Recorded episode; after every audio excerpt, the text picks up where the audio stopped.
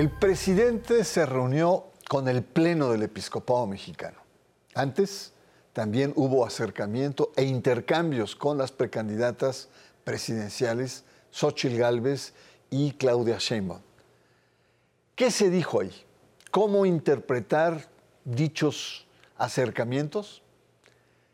El presidente López Obrador, los obispos y las elecciones 2024 aquí, en Sacro Profano. La Conferencia del Episcopado Mexicano, SEM, señaló en un comunicado lo siguiente. El presidente de la República Mexicana, licenciado Andrés Manuel López Obrador, solicitó visitar y encontrarse con los obispos de México, los cuales se encuentran reunidos en la Asamblea Plenaria, centésima décima quinta. En efecto, el presidente expuso ante el Pleno de los Obispos la situación que guarda el país. El evento se realizó el 15 de noviembre en la sede del episcopado ubicado en Cuautitlán. El presidente habló sobre la estabilidad económica y destacó el valor de la familia en México como uno de sus principales valores y fortalezas. También expresó su respeto a la Iglesia Católica en México y su admiración por el Papa Francisco. Solo tres obispos respondieron la exposición y expusieron las preocupaciones de la jerarquía que podemos resumirlas de la siguiente manera. 1. Preocupación por la estrategia de seguridad del gobierno federal. 2. La advertencia de la descomposición del tejido social. 3. El señalamiento por el problema humanitario de la migración. En conferencia de prensa, el arzobispo de Monterrey, Rogelio Cabrera, presidente de la SEM, consideró que fue una visita fraterna, de la cual no surgieron ningún tipo de acuerdos con el mandatario, porque no se trataba de eso Días antes, los obispos se reunieron con las precandidatas presidenciales Xochitl Gálvez y Claudia Sheinbaum. Buenas noches. Como cada miércoles, Sacro y Profano abre un nuevo capítulo. En esta ocasión vamos a analizar una serie de encuentros entre los obispos mexicanos con las precandidatas Xochitl Gálvez y Claudia Sheinbaum, pero de manera especial el intercambio, el encuentro que hubo con el presidente Andrés Manuel López Obrador. Hay muchísimas preguntas, sobre todo porque estas reuniones se dan cara al proceso electoral 2024 que ya está. No solamente es una perspectiva, sino ya está el proceso electoral.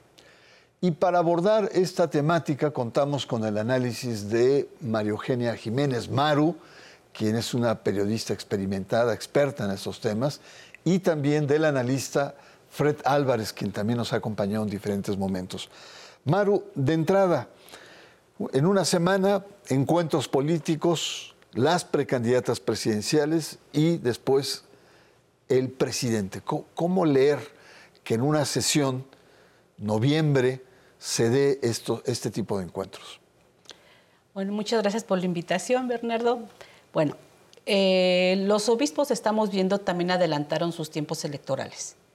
El presidente Rogelio Cabrera del Episcopado nos había dicho a finales de septiembre que no se iban a reunir con ningún candidato hasta abril, hasta que ya fueran candidatos oficiales. O sea, la próxima asamblea. Hasta la próxima asamblea. Lo que estamos viendo es que ellos mismos están también adelantando los tiempos.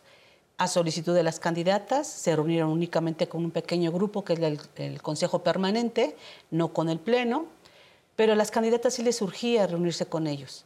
¿Por qué? Porque yo creo que están buscando la aprobación de los obispos. Estos obispos que se encuentran enfrentados, y aquí ya empezamos con Andrés Manuel, con el presidente. Desde un inicio el presidente los ninguneó, los hizo a un lado, prefirió negociar con el nuncio apostólico Franco Coppola o con el padre Alejandro Solalinde, que no tenía ninguna representación ni jerarquía en el episcopado. Yo considero que el presidente está buscando reivindicarse, o un apoyo para su candidata, porque durante cinco años estuvo menospreciando a los obispos, los ninguneó, no los recibía en ocasiones que ellos lo solicitaron, sobre todo después del asesinato de los sacerdotes jesuitas. Entonces, ahí yo creo que esa visita es muy importante para Andrés Manuel López Obrador, no tanto para los obispos, porque ellos tienen una agenda de trabajo y más adelante podemos ver estas críticas que le han hecho al trabajo del presidente y este diálogo nacional por la paz, que es un tema muy importante en donde no fue invitado y que estuvo sus resultados finales en septiembre pasado en Puebla. Y que le entregaron el documento final. Le entregaron el documento final. Como marco. Sí, es muy interesante lo que planteas. Es decir, pareciera ser que quiere el presidente atemperar las relaciones con la Iglesia Católica, sabiendo que es un actor político importante. Fred, ¿qué se trató allá adentro? Tanto con las precandidatas, con el, ¿cuál fue, con el presidente. ¿Cuál fue la atmósfera? ¿Cómo, cómo percibes este, este encuentro? La reunión, Bernardo, pues fue privada. Hay una especie de comunicado breve en el caso de las candidatas, donde pues eh, fueron escuchadas, ellas también escucharon los planteamientos de los obispos y como dice Maru, pues las candidatas o precandidatas no se reunieron con el pleno, los más de 130 obispos que estaban allí en el lago de Guadalupe.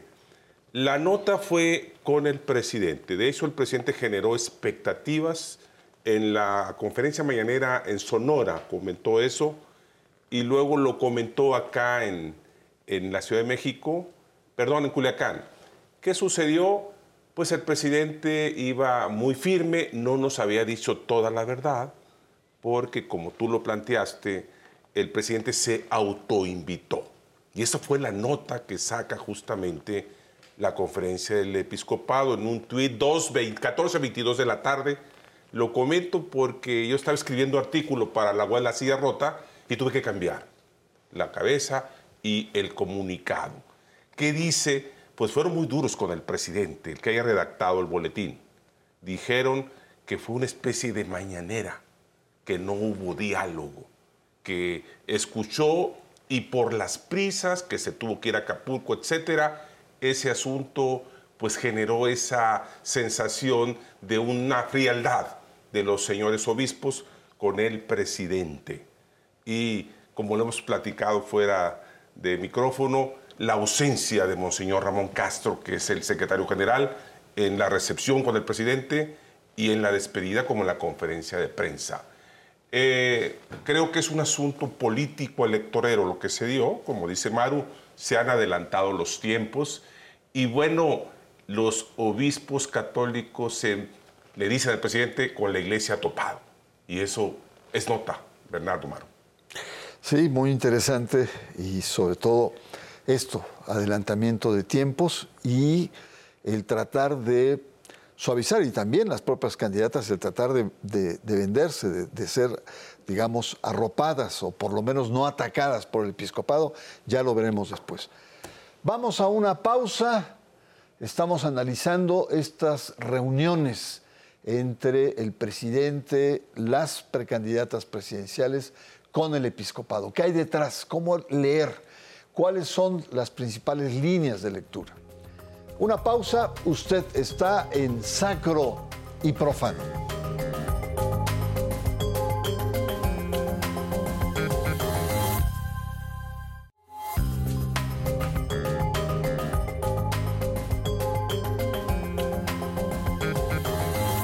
Regresamos, a usted en Sacro y Profano y estamos analizando eh, estas reuniones que se han tenido eh, en la sede de Cuautitlán del Episcopado entre el mismo presidente y las precandidatas eh, a la presidencia de la República. Son, actos políticos que están vinculados a la dimensión religiosa.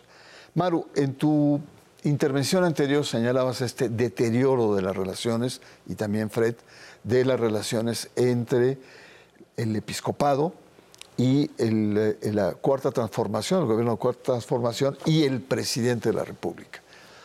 Los hechos ahí están. El presidente les ha dicho apergullados, ¿no? que es una expresión muy dura, muy caribeña, pero muy dura. Cada vez que hay algún problema, saca al Papa Francisco como diciendo, yo sí al Papa Francisco le sigo, pero a ustedes no.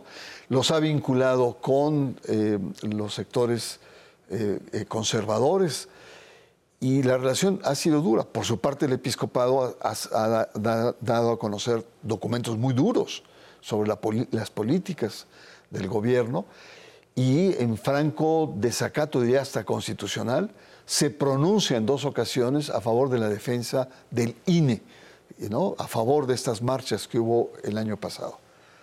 Son relaciones tensas. Ahora pareciera ser que el presidente da un gesto como de detente, como de, vamos a repensar la, relación. ¿Qué, ¿Qué, tendría que pasar para que realmente estas relaciones tuvieran un, un mayor cauce y no siguiéramos viviendo esta polarización iglesia-estado? Eh, los obispos han demandado diálogo. Siempre le han llamado al diálogo al gobierno, a que los escuche, a que rectifique sobre todo en su política sobre seguridad. Pero ellos nos han comentado que el presidente no los recibe. Entonces, para que haya una mayor comunicación entre el episcopado y el presidente, principalmente debe de haber diálogo. Un diálogo no se le da cuando recibe nada más una vez al año al presidente del episcopado mexicano, Rogelio Cabrera. Él nos comentó en una entrevista que una vez al año se reúne con el presidente, pero él, no todos los obispos, no le entrega ven algunas cosas de seguridad, tejido social, que es lo que él comentó, pobreza, pero no se reúne con el Pleno de los Obispos. En el foro del diálogo por la paz, este que hubo en septiembre, encabezado por jesuitas, por el episcopado mexicano, religiosos, se habló de que no invitaron a nadie del gobierno federal por eso, porque cuando los han llamado a dialogar han cerrado las puertas. Ellos ya no quieren dialogar, se dijo claramente, no quieren dialogar ya con este presidente. Ellos por eso quieren reunirse ya con los candidatos, porque son a ellos a los que van a estar dirigidos todas sus demandas. Para ellos, ya con este presidente ya no se puede hacer nada, ellos van a ver a futuro. Entonces yo creo que el episcopado va a estar así. Quiere a lo mejor un diálogo, pero ya no están pensando ya en reunirse con Andrés Manuel, ellos ya quieren ver el diálogo a futuro. Es decir, con las precandidatas, con los partidos, pues sí, suena lógico, diálogo, pero también actitud para el diálogo. Eh, Así es. Fred, más tú lo que planteaste es una relación fría en este, en este encuentro, una, un, cierto distanciamiento, eh, pero también cierta prudencia por parte del episcopado. No estuvo, decías, Monseñor Castro. Monseñor Castro se ha caracterizado por ser probablemente uno de los prelados más radicales contra la Cuarta T. En algunos círculos dicen Monseñor Latinus, ¿no? Eh, que es una expresión fuerte, ¿no? Y no lo presentaron. Públicamente no estuvo. también es una señal de detente por parte del propio episcopado. ¿Qué es lo que está de fondo? ¿Qué, estaría, ¿Qué, estaría, buscando la iglesia, digamos, en esta coyuntura? La iglesia quiere tender un puente. Yo no comparto lo que dice Maru de que ya no cuenta nada. El que manda aquí es el presidente, punto. Por lo menos de aquí hasta el primero eh, de octubre del año entrante el presidente está cambiando. Incluso había dicho que no iba a ir a San Francisco, a la PEC, y fue. Y ve que le fue muy bien, con Chipín, con Biden. Es decir, quizá el presidente, después del quinto año, se está dando cuenta del poder de la Iglesia Católica. Él lo sabe. Acuérdense ustedes cuando fue al Vaticano con una medallita de San Cristóbal de las Casas a entregárselas al Papa. Eso fue en 2015. Es la primera vez que el el presidente ve cara a cara a Francisco. Han charlado telefónicamente, quizás sí, pero el presidente, como tú lo dices, siempre pone de frente al Papa. Yo tengo buena relación con el Papa, no los necesito a ustedes. Con todo respeto al presidente, desconoce cómo funcionan las conferencias del episcopado en el mundo, que están incluso en el Código de Derecho Canónico. Las conferencias del episcopado, que por cierto, en el caso de México tiene registro legal, eh, tiene un peso, porque la dirigencia es votada. Por ejemplo, Norberto Rivera nunca pudo ser presidente de la conferencia, se requiere el voto. Monseñor Cabrera creo que fue muy prudente, tan prudente fue que hicieron un lado a Monseñor Ramón Castro, Bernardo Maro. Monseñor Ramón Castro fue el primer obispo nombrado por Francisco o cambiado de Campeche a Cuernavaca y eso tiene un mensaje porque él se había preparado para anuncio. Pero tampoco Monseñor Asensio, ¿te acuerdan ustedes? El de Apachingán cuando habló del luto nacional en una homilía. Creo que todo va al tema político electoral. Eh, los están buscando porque los necesitan. No de ahorita, Maro Bernardo. Yo he seguido el trabajo de los obispos y siempre han tenido reuniones con los candidatos y casi casi algunos hasta se confiesan. No es el caso del presidente, no sé si del caso de Xochitl y tampoco creo que el de la señora este, Claudia Sheinbaum, que por cierto se casó recientemente. No, eh, hay un alejamiento entre ellos por algunos temas que los vamos a comentar quizá más adelante. Sí, es interesante ver los temas que están ahí, que ha planteado el episcopado, que, que los han planteado, pero en las respuestas que hubo tres obispos que respondieron de manera muy breve el, el, planteamiento del presidente, que habló sobre la economía, que iba bien, sobre temas eh, de, remesas, en una serie de cuestiones. Y lo que plantean podemos resumirla en tres grandes, eh, en tres grandes rubros. Uno, eh, cuestionamientos a la política de seguridad por parte del gobierno. Dos, el tema de la preocupación del deterioro del tejido social ¿no? que es un problema de fondo, cultural, etc. Y tres, el tema de migración. Ellos le llaman, por cuestiones humanitarias, atender el tema de migración. Serían como las tres demandas propias que se tienen. Ahora, la pregunta es, ¿tú crees que estas críticas, que han sido ya momentos anteriores de debate y de crispación y de polarización, son insalvables? o requerirían una cierta flexibilización de ambas partes para poder tener un mejor entendimiento entre la Iglesia y el Estado mexicano? Creo que ah, en un año que tiene, va a tener Andrés Manuel van a ser insalvables. ¿Por qué? En el tejido social, desde 2019, ellos empezaron a trabajar con todas las iglesias, no nada más con la católica, desde la Secretaría de Gobernación. Vino lo de la pandemia, se detuvieron los trabajos, están ahí parados. Ellos querían utilizar la Secretaría de Gobernación, la estructura de todas las iglesias para trabajar en la reconstrucción del tejido social. No se logró, si no se logró en cinco años, las negociaciones están paradas, en un año no lo van a lograr. Inseguridad el presidente no ha querido cambiar esta política de abrazos no balazos, entonces ahí también yo creo que va a ser insalvable un diálogo sobre este tema. Migración. Los obispos han sido muy críticos en el tema de migración, no se han querido reunir con los, este, con los representantes de los albergues, ellos han solicitado reuniones con presidencia o con gobernación, no los han recibido, no les dan apoyo, les han quitado la mayoría de los apoyos que se les daba.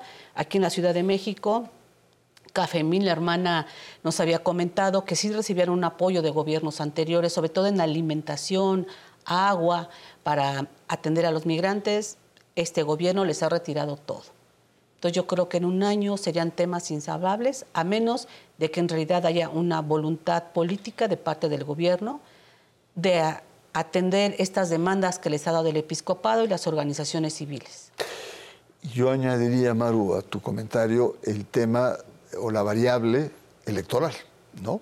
Que es donde muchos políticos y el sistema mismo entra, en un periodo de vulnerabilidad, porque todo, todo está puesto en cuestión y probablemente por ahí pudiera haber algún tipo de, de flexibilidad. Pero bueno, Vamos a, una pausa, estamos analizando, realmente es muy interesante, el tema de las relaciones que hay entre el actual gobierno, las candidatas, precandidatas a la presidencia de la República y eh, los obispos, la cúpula de la Iglesia Católica.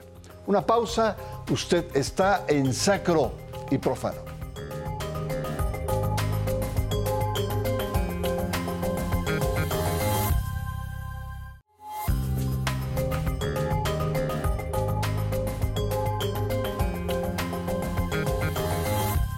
Regresamos, estamos conversando el tema de las relaciones entre la Iglesia Católica, el episcopado, y eh, pues prácticamente el, poder. Estamos hablando del presidente de la República y la relación también con las eh, precandidatas.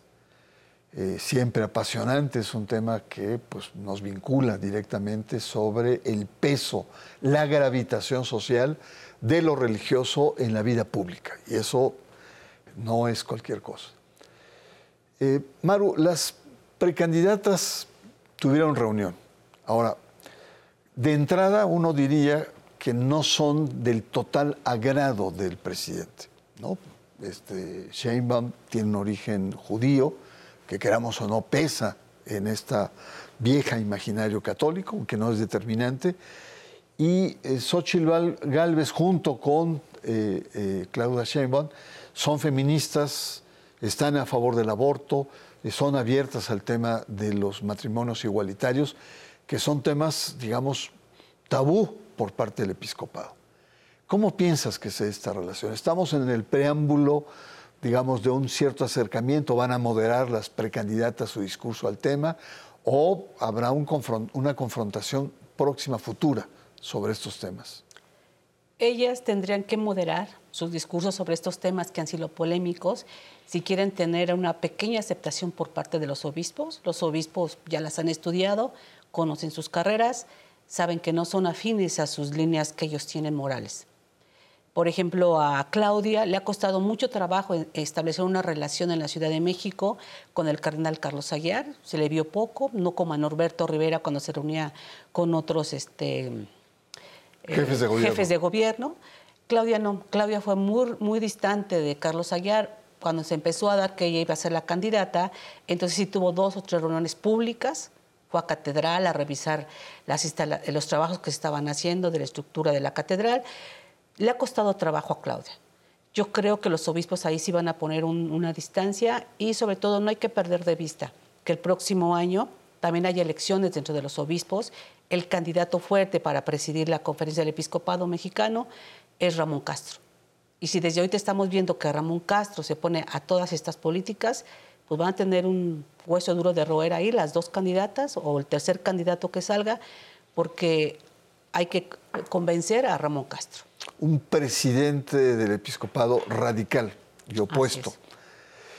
Em, finalmente, Fred, y, agradezco mucho la, presencia de ambos aquí en este espacio, em, la manera de síntesis, has hecho planteamientos muy interesantes, pero eh, ¿Cómo ves esta relación entre la cúpula de la Iglesia Católica y el actual gobierno, que pareciera ser eh, que con una mujer al frente por primera vez en la historia de este país, una mujer, mujeres más liberales, feministas, ¿cómo vislumbras los intereses del episcopado mexicano ante los escenarios que hemos dicho aquí se han adelantado políticamente? ¿Qué busca este episcopado frente a los escenarios que se están planteando. En el caso de México, evidentemente los obispos saben que tienen poder porque hay elecciones y los van a ir, todo el mundo va a ir a pedir el voto, o por lo menos que no hablen mal de él, de ellos. Acuérdense que no son dos, son otros más, y hay uno que es muy católico, que es independiente, pero es católico, pero no tendrá pues el peso creo ¿Te refieres a Verástegui? Verástegui. Claro. Yo creo que en el caso del presidente se dio cuenta muy tarde el poder que tiene la Iglesia Católica. Y me refiero a los años 90, 2000, donde todo el mundo buscaba a los obispos, no para que recibieran la bendición necesariamente, sino para que no los atacara. Yo creo que el presidente se dio cuenta tarde y termino. No descarto una reunión de López Obrador con el Papa Francisco, que pudiera ayudarles mucho. Eh, hay tiempo, sobre todo que el presidente se está abriendo al mundo. Hace un mes no lo hubiera pensado, pero en este momento Bernardo Maru sí lo pienso. Y también había que pensar o analizar qué reacción tendría el Papa frente a los intereses que está guardando en México. Probablemente los obispos le dirían, aguántese este, su santidad porque nos va a, pegar, nos va a, erosionar. En fin, pero es una hipótesis muy interesante. Yo creo que hay, que hay que analizarla. Pues yo les agradezco mucho su presencia. Es fascinante el tema. Me encantaría poder volver a abordar. La iglesia, al parecer, regresa con argumentos y argumentos críticos a la arena pública. Sabe bien que las elecciones, y esto Prillone fue un maestro, un antiguo nuncio, son el momento en que tanto los actores políticos como el propio sistema son vulnerables, porque con el proceso electoral todo se puede remover. Así es que seremos testigos de lo que va a acontecer, no a largo plazo, sino muy pronto y aquí lo vamos a registrar. Soy Bernardo Barranco y le espero la próxima semana aquí en Sacro y Profano. Buenas noches.